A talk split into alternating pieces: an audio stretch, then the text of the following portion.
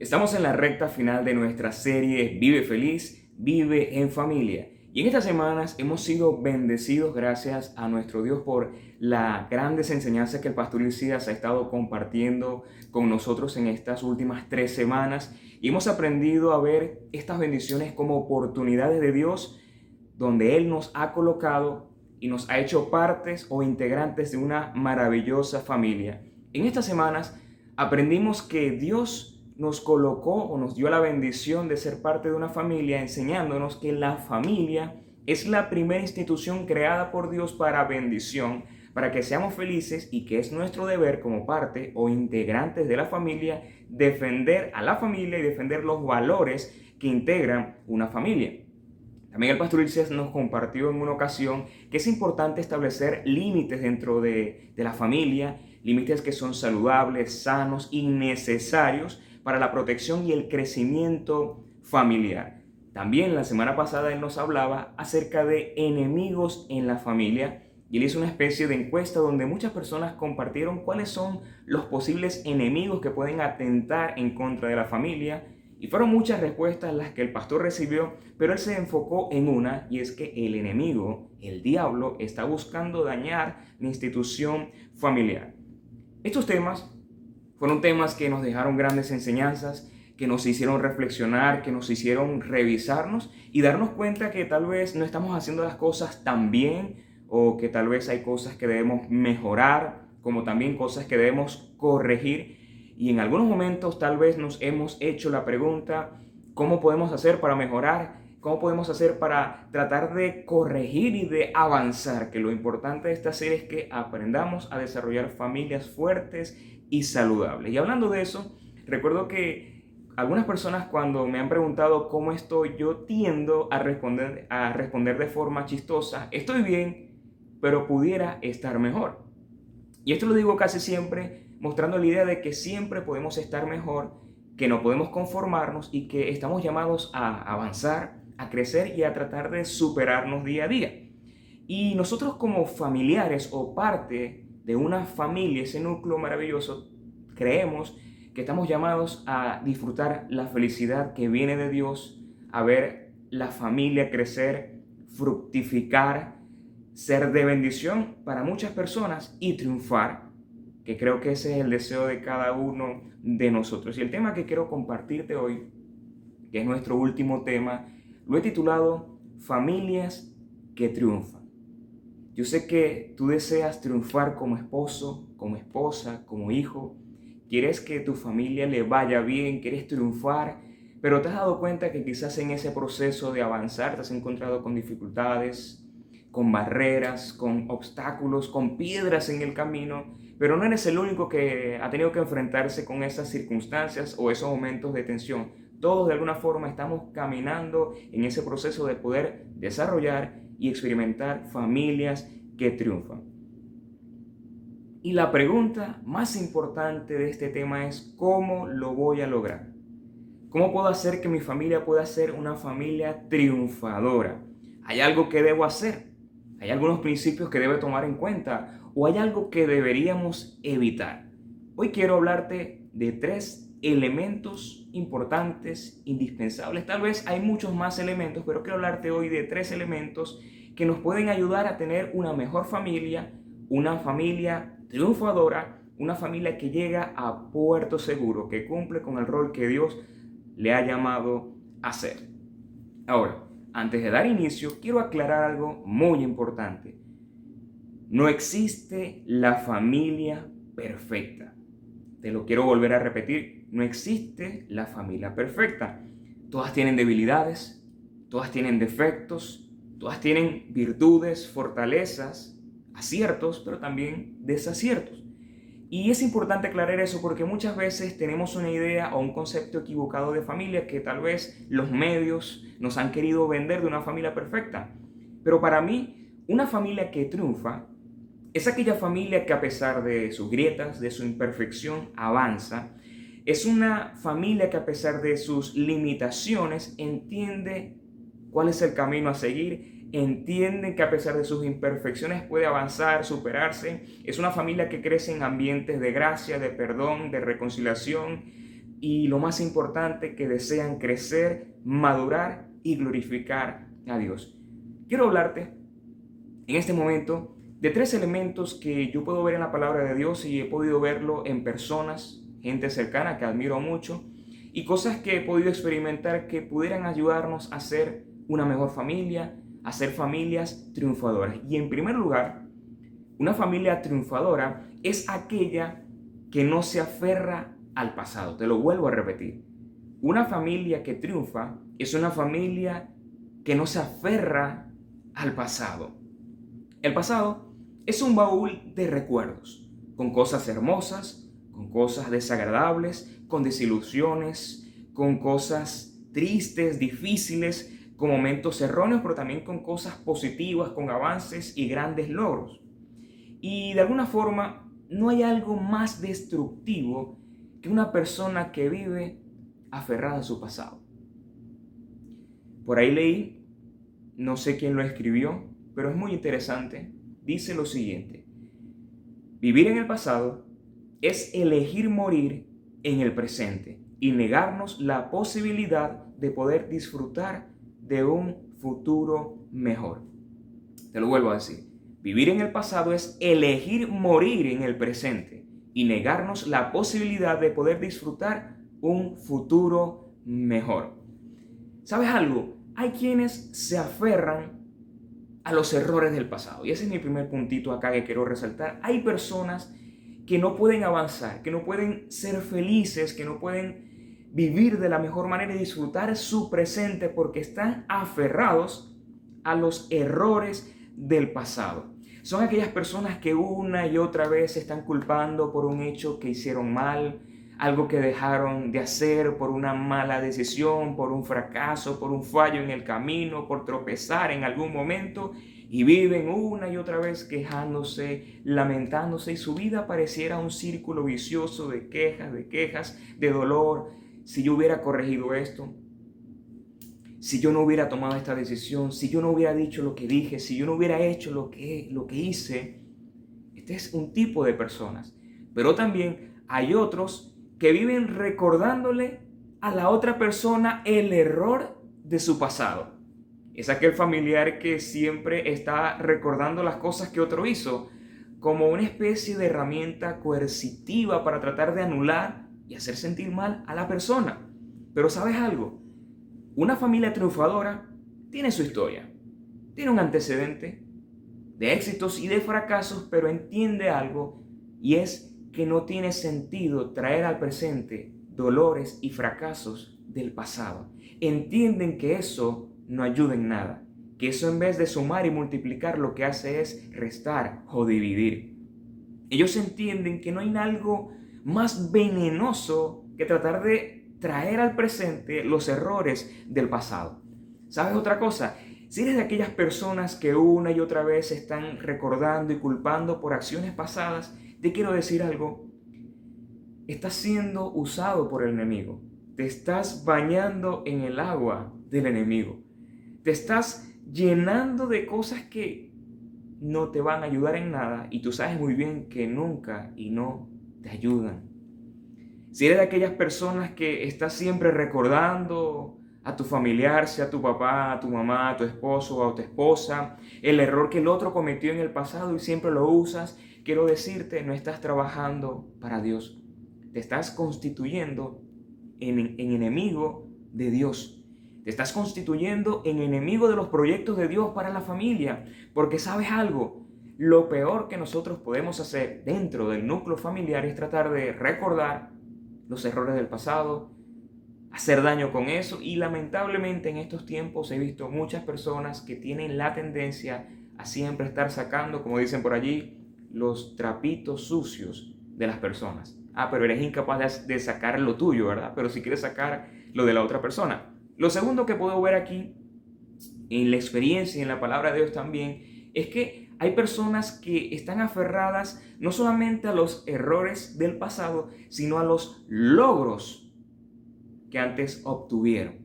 Y eso pareciera algo interesante o hasta bonito, pero es peligroso, porque muchas veces las personas se esconden en su pasado, en sus logros, en sus aciertos, para poder huir o negar las situaciones que están viviendo en su presente. Es aquella persona que está en negación, no acepta lo que está viviendo y simplemente su vida es recordar aquellas cosas buenas y maravillosas que vivió en el pasado.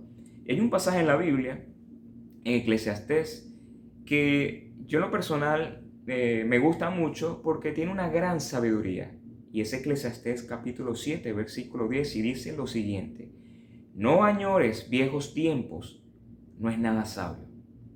No añores los viejos tiempos, no es nada sabio. Este texto nos dice que a los ojos del, escritor, del sabio Salomón que escribió Eclesiastés, es una necedad vivir en el pasado e ignorar los propósitos de Dios en tu presente. Cuando tú te aferras al pasado, en tus logros, y niegas tu presente, tú no estás aceptando el propósito de Dios para tu vida el día de hoy. Y creo que en estos tiempos necesitamos aceptar nuestro presente, bendecir lo que Dios nos, nos está permitiendo vivir, abrazar nuestro presente. Y el pasado, si lo vas a mirar, es para aprender de él, sola y únicamente. Pero también hay personas o hay familiares que no solamente se aferran a los errores, a los logros del pasado, sino a las heridas que le han hecho en el pasado. Yo creo que esto no necesita mucha explicación y es que nosotros tenemos la tendencia a herir, pero también a ser heridos. Y creo que en algún momento hemos dejado heridas en el camino o nos han dejado heridas. Nos han hecho algún daño, nos han ofendido, nos han maltratado. Tal vez lo hemos hecho o nos lo han hecho. Pero en este caso quizás hay, hay personas que aún se aferran a esa herida que sucedió en el pasado y no quieren soltar esa carga porque tal vez fueron maltratados física, psicológica o emocionalmente y es como una especie de peso que se adhiere en el corazón y en las emociones y afecta en el desarrollo de la vida y en el presente y mucho más en el futuro prometedor que Dios quiere para sus hijos. Tal vez fuiste herido por tu esposo, por tu esposa, por tus padres, por algún hermano. Quiero darte una recomendación para avanzar tienes que dejar. Para avanzar tienes que entender que una familia triunfadora no está perdiendo el tiempo en estar aferrada al pasado, sino que elige avanzar. Y hay un pasaje en la Biblia que me gusta mucho. Esto lo escribió el apóstol Pablo en Filipenses capítulo 3 y habla un poco de la experiencia de Pablo con su pasado, su presente y su mirada hacia el futuro. Para los que no saben, el perfil del apóstol Pablo era un, perfil asombroso, extraordinario, diría yo, envidiable para el pueblo judío. El apóstol Pablo era un hombre conocedor de Dios en un sentido, conocedor de la ley. Él, en Filipenses capítulo 3, él explica su perfil. Él era hebreo de hebreos, de la tribu de Benjamín, judío, era un hombre fariseo, era cumplidor de la ley, era irreprochable, era un hombre que tenía un, un perfil, un background súper espectacular, pero a los ojos de las personas, de los judíos, él era un hombre admirable, pero a los ojos de los creyentes de la iglesia del primer siglo, era un hombre de temer. Era un hombre temerario porque en ese tiempo, cuando Pablo era aquello que él describe en el capítulo 3, él era un perseguidor de la iglesia. Y él luego conoce a Jesús y él se da cuenta, su gran descubrimiento es que lo que él era, su perfil, su certificado, sus especialidades, se pudieran convertir en algún momento en un obstáculo para que él pudiera avanzar. Y él dice lo siguiente, olvidando lo que queda atrás, eso está en Filipenses capítulo 3, versículo 13, olvidando lo que queda atrás y esforzándome a lo que está delante. ¿Qué era lo que Pablo tenía por delante? ¿Qué era lo que Pablo tenía frente a sus ojos? ¿A dónde él estaba apuntando? ¿A dónde él quería llegar? ¿A dónde él quería llevar su vida? A lo que Dios tenía preparado para él. Y te hago una pregunta. ¿Qué tienes tú en este momento como proyecto de vida? ¿Ir en la dirección que Dios tiene para ti? ¿Tener una familia triunfadora? tener una familia que sea de bendición, una familia saludable, emocionalmente sana, una familia equilibrada, una familia de grandes logros y aciertos.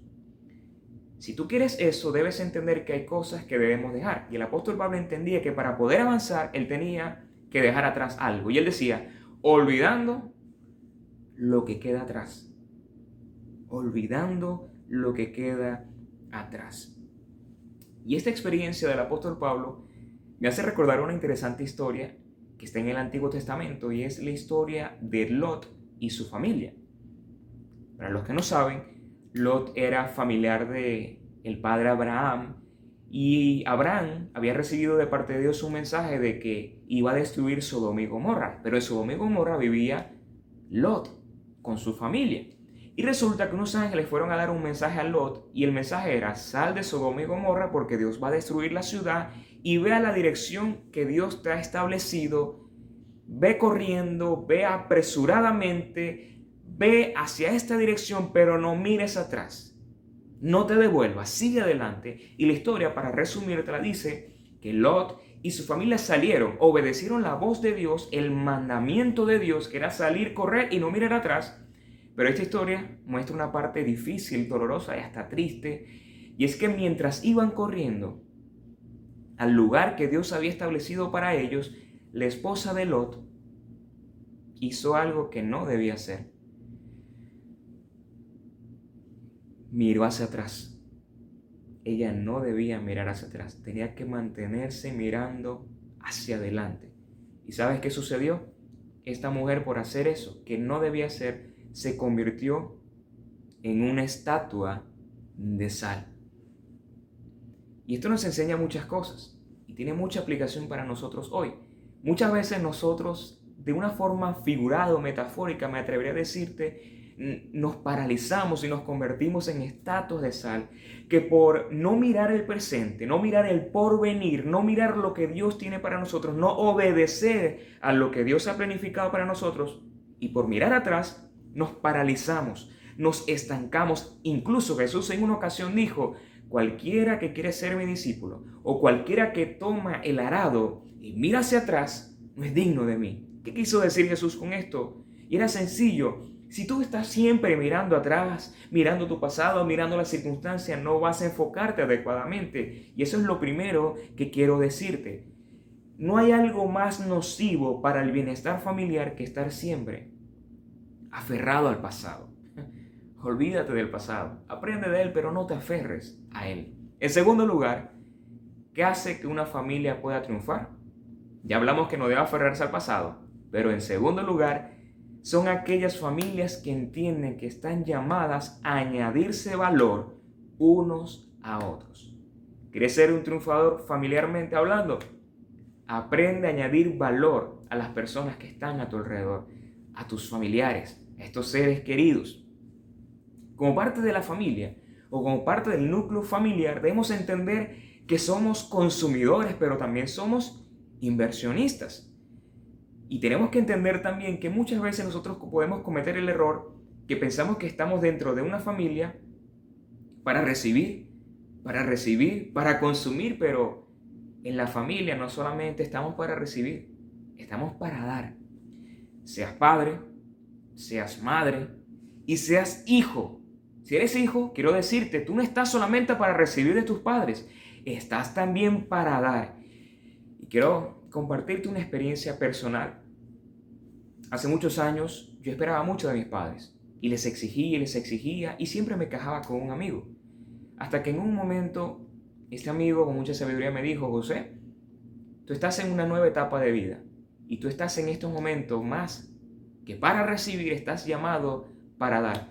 Cuando este amigo me dijo esto, yo de verdad jamás pensé que me iba a decir eso. Jamás pensé que debía escuchar eso. Jamás pensé que era correcto escuchar eso. Y sentí que eso fue un misil que llegó a mi corazón. Pero ese momento me enseñó tanto. Sentí que hubo como un abrir y cerrar, y cerrar de ojos. Y me di cuenta que eso es una gran realidad que dentro de la familia José Escalona no está solamente para recibir, sino para dar. Y no hay mayor satisfacción y la Biblia nos enseña que es mejor o es más bienaventurado es dar que recibir. Creo que tú como parte de la familia que Dios te ha dado Tú como parte del grupo familiar donde perteneces estás llamado a ser un inversionista, a dar capital, a dar tus mayores monedas. ¿Y sabes cuáles son aquellas monedas? Hay muchas monedas que puedes invertir en tu hogar. Tus palabras. ¿Cómo están tus palabras? ¿O cómo tú le hablas a tus familiares? ¿Cómo le hablas a papá? ¿Cómo le hablas a mamá? ¿Cómo le hablas a tus hijos? ¿Cómo le hablas a tu hermano o a tu hermana? ¿Cuáles son tus palabras? La Biblia dice que hay hombres cuyas palabras son como golpe de espada, pero la lengua de sabios es medicina. Entonces, si tú quieres añadir valor a tu familia, a tu papá, a tu mamá, a tus hermanos, comienza hablando lo bueno, lo correcto, lo justo y lo mejor. Que tus palabras sean medicina en vez de ser saetas que atraviesan el corazón y el alma. Pero no solamente enfócate en, en tener buenas palabras, sino que tus acciones sean las correctas. Porque muchas veces yo puedo dar mis mejores palabras, dar palabras de aliento, palabras de consuelo, palabras de afirmación, pero muchas veces también mi conducta va en otra dirección y no somos congruentes. Entonces, creo que el consejo pudiera ser para potenciar tu familia, debes dar, utilizar correctamente tus palabras, ser de bendición, palabras de aliento, usar la palabra de Dios como mecanismo para sazonar conversaciones, pero también que tus acciones vayan en la dirección correcta. Y creo que en estos tiempos necesitamos apoyarnos unos a otros como familia, estar pendiente, colaborar, ayudar. Joven, adolescente, tú no estás para estar siempre recibiendo, colabora, participa, entrega y muestra cuáles son tus dones, talentos, facultades familiares. Pero también ten cuidado, en tercer lugar, ¿qué vas a estar aportando ahora? Puedes aportar a través de tus reacciones, para bien o para mal. Y creo que esta parte es una parte donde todos en algún momento hemos fallado, sobre todo cuando estamos cansados, agobiados, preocupados. Tendemos muchas veces a reaccionar de manera equivocada y tenemos que tener mucho cuidado con nuestras reacciones, pero también si queremos aprender a ser de bendición en nuestro hogar, tenemos que tomar buenas decisiones. Y en la familia tenemos que aprender a tomar decisiones eh, sabias, pero decisiones pensando en el otro, no solamente en mí, sino en la otra persona. Cuando vayas a tomar una decisión tienes que preguntarte, ¿esto que voy a decidir va a traer un resultado positivo a mi vida, a la vida de mi esposo, esposo, mis hijos?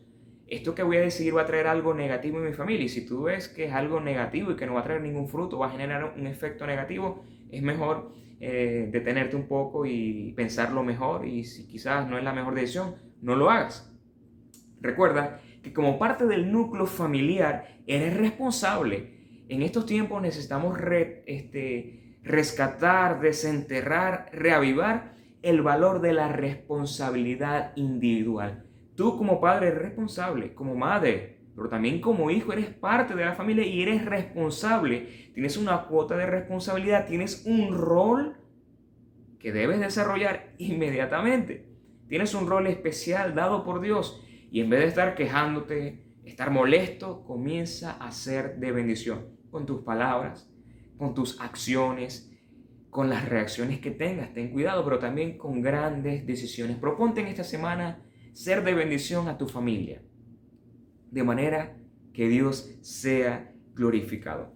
Y a mí me gusta en lo personal la forma en cómo Jesús ilustra la vida del creyente como una construcción. Jesús era el maestro de las figuras, el maestro de las parábolas, y hay una parábola interesante donde Jesús relaciona la vida de un constructor o la vida de una casa en construcción con la vida de un creyente. Y en Mateo capítulo 7, versículo 24-26, Jesús dice, por tanto, el que me oye estas palabras y las pone en práctica es como un hombre prudente que construyó su casa sobre la roca. Cayeron las lluvias, crecieron los ríos y soplaron los vientos y azotaron aquella casa. Con todo, la casa no se derrumbó porque estaba cimentada sobre la roca. Pero todo el que me oye estas palabras y no las, no las pone en práctica es como un hombre insensato que construyó su casa sobre la arena. Cayeron las lluvias, crecieron los ríos y soplaron los vientos y azotaron aquella casa. Y ésta se derrumbó y grande fue su ruina. Cayeron las lluvias, crecieron los ríos y soplaron los vientos y azotaron aquella casa y grande fue su ruina. Cada uno de nosotros tenemos un rol especial, dado por Dios y no negociable. En esta parábola, Jesús estaba diciendo que una persona es responsable con la construcción de su vida. No solamente es responsable con lo que está colocando en la elaboración de su vida, de sus fundamentos, sino mirar dónde está fundamentando su vida. Tú puedes utilizar los mejores elementos, la mejor construcción, contratar al mejor perito, al mejor albañil, pero si tu vida está cimentada en arena, estás en peligro.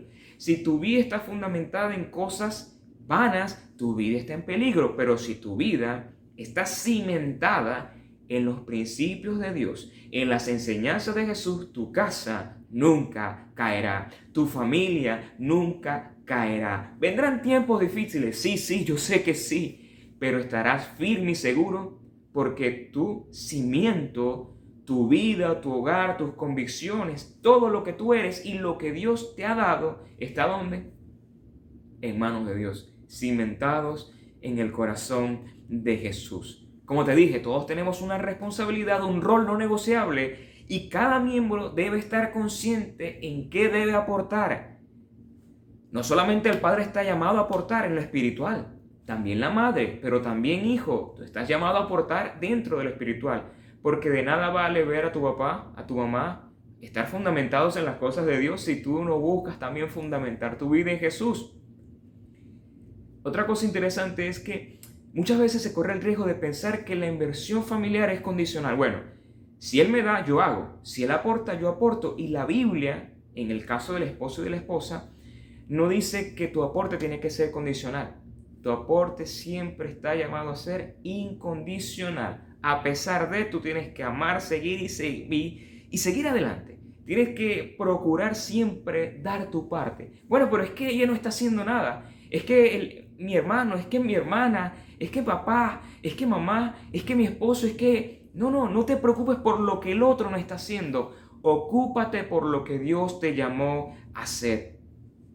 Si tú quieres aportar buenas palabras, si tú quieres aportar buenas acciones, si tú quieres aportar buenas reacciones y tomar las mejores decisiones, estas deben estar cimentadas en Jesús, en sus enseñanzas, en su evangelio.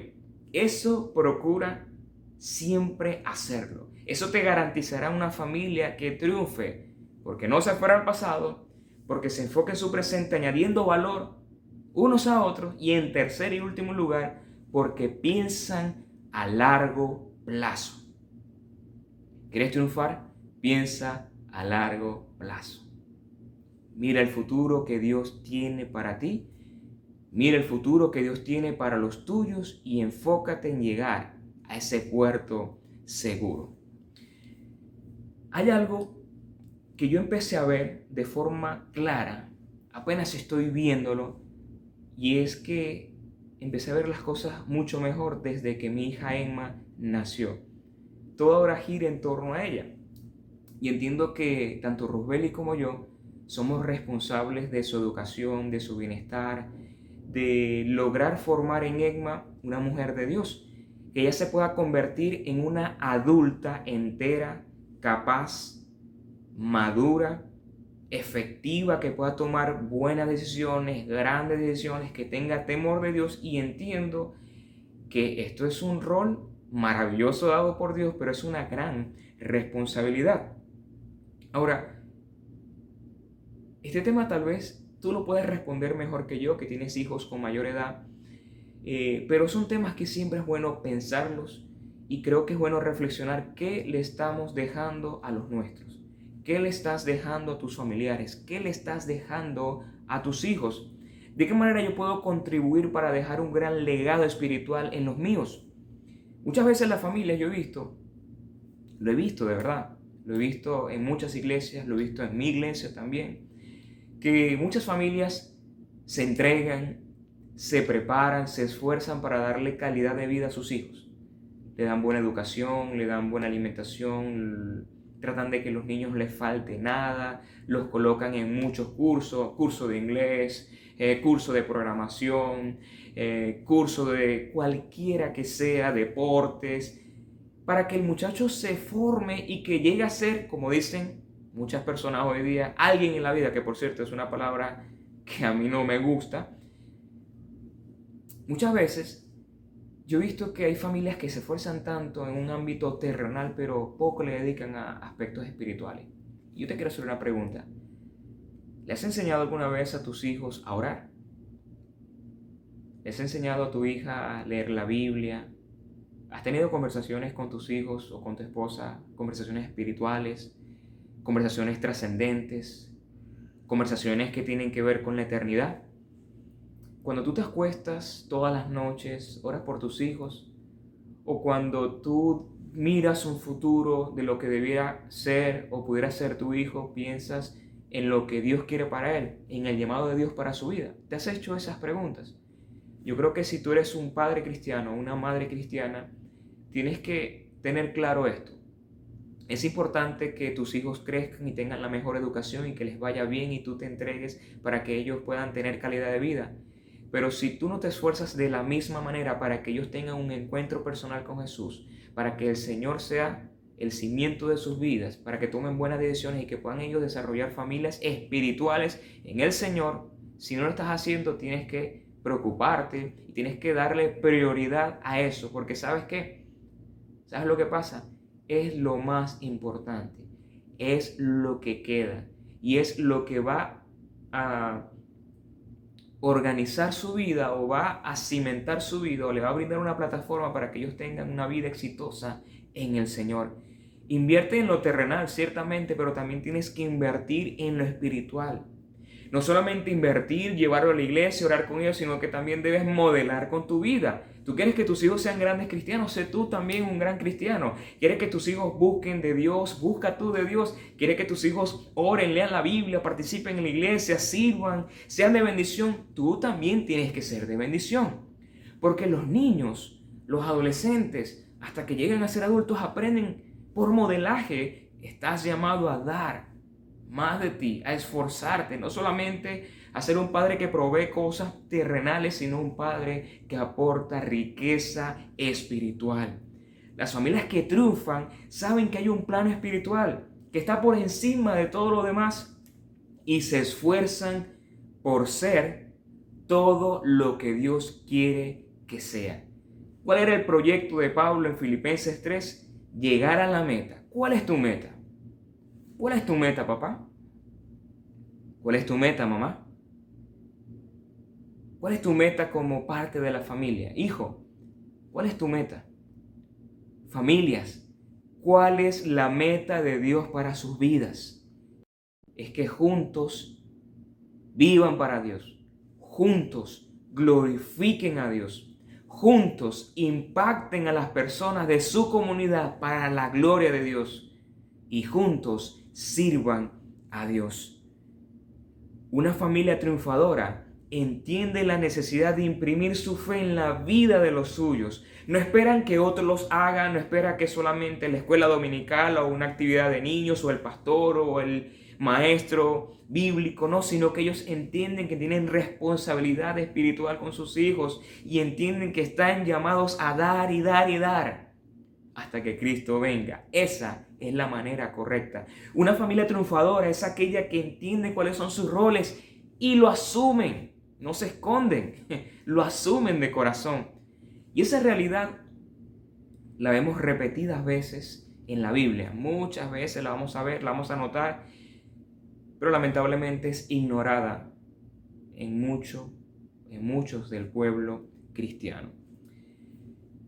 En el Antiguo Testamento cuenta la historia de un hombre llamado Josué, un hombre de Dios, que luego de la muerte de su líder Moisés, él tuvo que asumir el rol de dirigir un pueblo de más de 6 millones de personas, sacarla de Egipto y llevarla a una tierra que Dios había, prometido.